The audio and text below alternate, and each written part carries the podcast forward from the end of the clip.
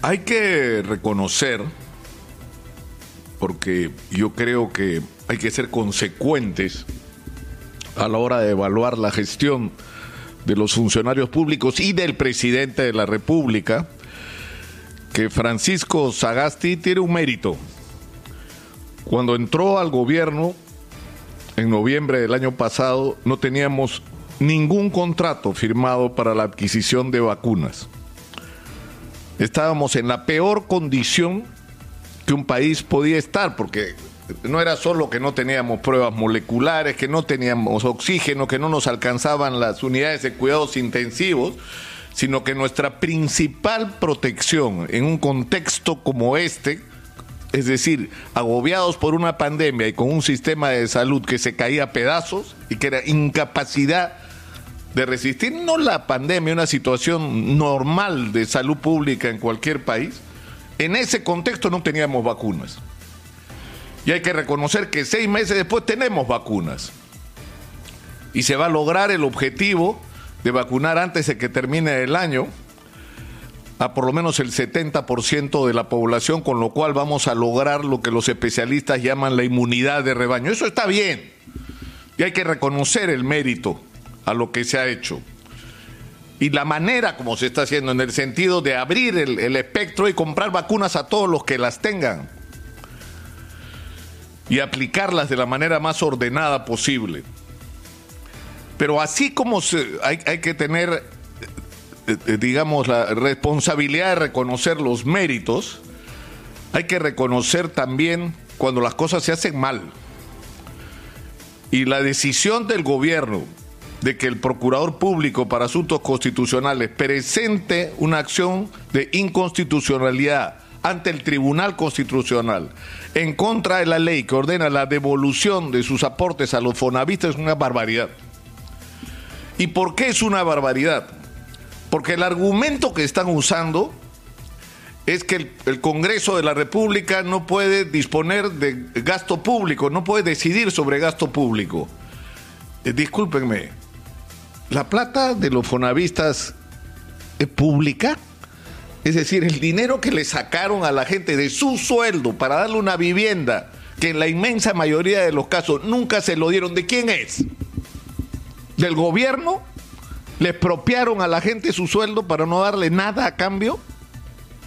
¿De eso es lo que estamos hablando? Que mágicamente dinero que era privado de los individuos que le cortaban un pedazo del sueldo con la promesa de una vivienda, se lo quedó el Estado, entonces se acabó la discusión porque ahora es del Estado y decidir sobre ese dinero que no es del Estado, es decir, sobre gasto público, no tiene ningún sentido, no tiene ninguna eh, coherencia con la realidad y ni siquiera tiene sentido o debería tenerlo para el Tribunal Constitucional sobre este tema del FONAVI. No solo ha habido referéndum, no solo ha habido infinitas discusiones y decisiones en el Congreso, hay una resolución del Tribunal Constitucional que dice que el FONAVI es dinero de la gente que no es un impuesto, que le quitaron a la gente una parte de su dinero para darle algo que no le dieron y por lo tanto se lo tienen que devolver. Ya lo dijo el Tribunal Constitucional. Y el argumento es, que es mucho dinero. Por supuesto que es mucho dinero. Que le quitaron a la gente y es su derecho que se lo devuelvan. Yo, yo pregunto, discúlpenme, si le debiéramos a un banco, un banco internacional, ¿estaríamos discutiendo si hay que devolverle el dinero o no? ¿Lo estaríamos discutiendo siquiera? ¿O estarían rompiéndose la cabeza los genios del Ministerio de Economía para ver cómo hacemos para pagarle? Y lo, y lo más increíble de todo esto ¿Y qué es lo que explica además muchas de las cosas que están pasando en el Perú? Si en el Perú hay tanto indignado, es por esto, por decisiones como esta, por políticas como esta, por manejar con ese desprecio los derechos y los intereses de la gente. Están preocupados por sus numeritos macroeconómicos y no por la vida real de las personas. La constitución dice que se tiene que gobernar para las personas, no para los numeritos están bien bonitos porque el, precio del cobre está disparado. Pero no una vez más, o sea, esa es la paradoja nacional. Una economía que crece en términos macroeconómicos de gente que vive pésimo. porque incluso cuando se habla, se ha salido de la pobreza, ha salido de la pobreza económica, la gente ha podido tener circunstancialmente un poco más de billete en el bolsillo, pero viviendo en casas que no tienen los servicios mínimos, con pésimo transporte, sin acceso a la salud, con pésima educación, sin seguridad.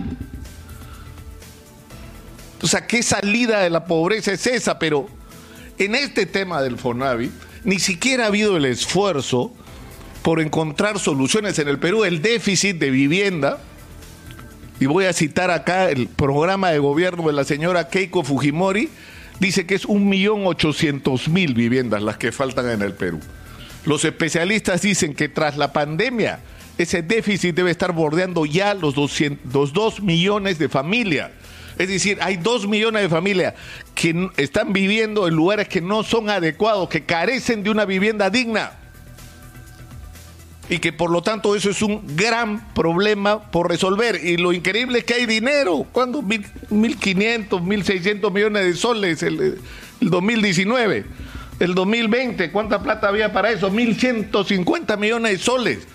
Entonces yo pregunto, o sea, si realmente quieren encontrar soluciones que no impliquen un impacto en la caja, pero por Dios, si están esas alternativas, ¿por qué no juntar las dos cosas? Te debo porque tú diste parte de tu sueldo para darte una vivienda y no te la di y nosotros tenemos proyectos de vivienda, juntemos las dos cosas.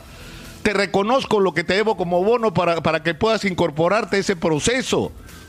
Y si ya tienes una vivienda, tú podrás negociar con terceros ese bono o cualquier solución de esa naturaleza que los técnicos que tienen imaginación la usan cuando les importa lo que tienen al frente. Pero cuando no les importa, como, como dicen los mexicanos, le vale madre los problemas de las personas, la mayor parte de la gente que aportó al Fonavi son hoy personas de la tercera edad.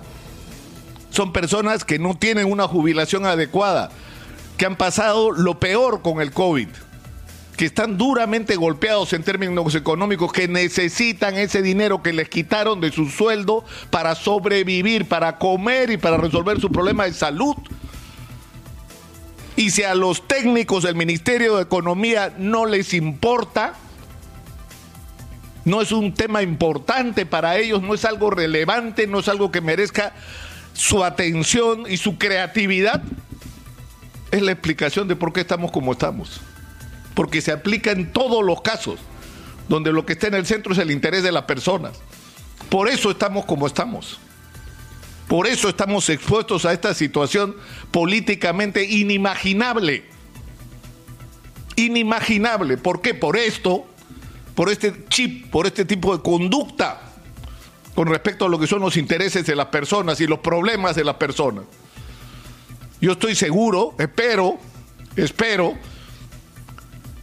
que el Tribunal Constitucional ni siquiera admita esto, porque no tiene pies ni cabeza, porque el tribunal ya resolvió sobre este asunto y porque es absolutamente impertinente. O sea que, señores del Ministerio de Economía, hagan su trabajo, pues.